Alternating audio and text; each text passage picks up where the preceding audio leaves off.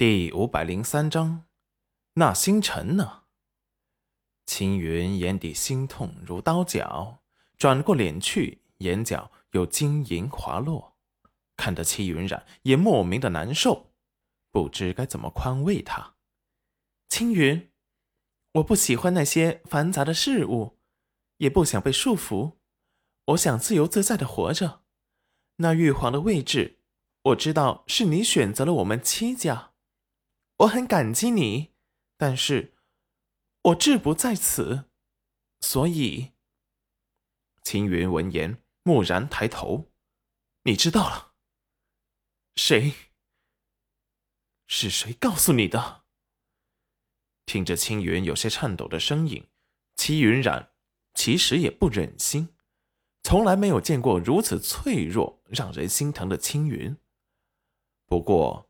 既然话说出了口，就要一次性说清楚。其实，我母亲怀疑过，就算我天资聪颖，也不可能有那么多半生兽。我父亲这么强大，也才一只半生兽而已。我不但有两只，还有两种逆天的技能，一个是虚妄之眼，一个是读心术。青云神色凄凉。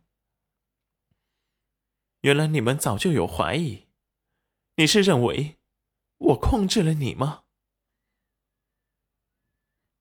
戚云染愕然，你怎么会这么想？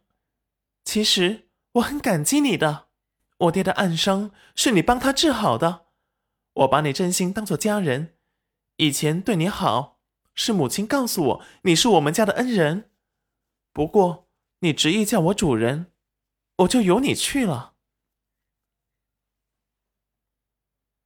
青云备受打击，就只是为了还恩情吗？戚云染无奈。青云，和你相处这么多年，其实更多的是把你和洛河他们当做了必不可少的亲人。洛河就像调皮可爱的弟弟一样，文罗就像一个傲娇又自恋的哥哥，而你，就是最体贴温柔的哥哥。那星辰呢？青云不甘心的追问。戚云染陷入回忆。星辰，他总是独来独往，也不怎么说话，性格冷漠、冷冰冰的。我那时对他谈不上有多上心，比起你们对他是冷淡了些。不过，我却每日都会去猜想他面具下的心思。看见你们讨论一件事情，或惊或喜，他面无表情的站在身后，我会想，他心里到底是怎么想的？是不是他没有喜怒哀乐？也不知道这是不是对他的一种特别的感情。青云苦笑，原来他早就输在了星辰的手下，他什么都不用做，冷着脸站在他们的身后。都能引起主人的全部心思，倒是好手段。他小瞧了他。存在感最弱的人，竟然会让主人费心去猜他的心思，那不是喜欢是什么？你会去猜一个你讨厌的人的心思吗？是青云慢了一步。主人要幸福。青云明日就要回灵域了。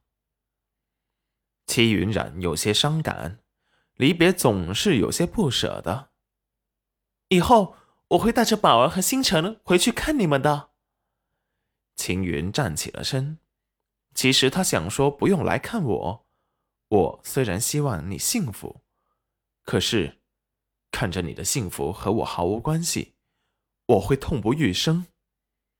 但他又怕，他说出口后，以后连他的面。他也见不着了，心底有些矛盾焦躁。主人，青云，先下去了。齐云染张了张嘴，也不知道该说些什么。看着远去的青云，眼底闪过愧疚。对不起，青云。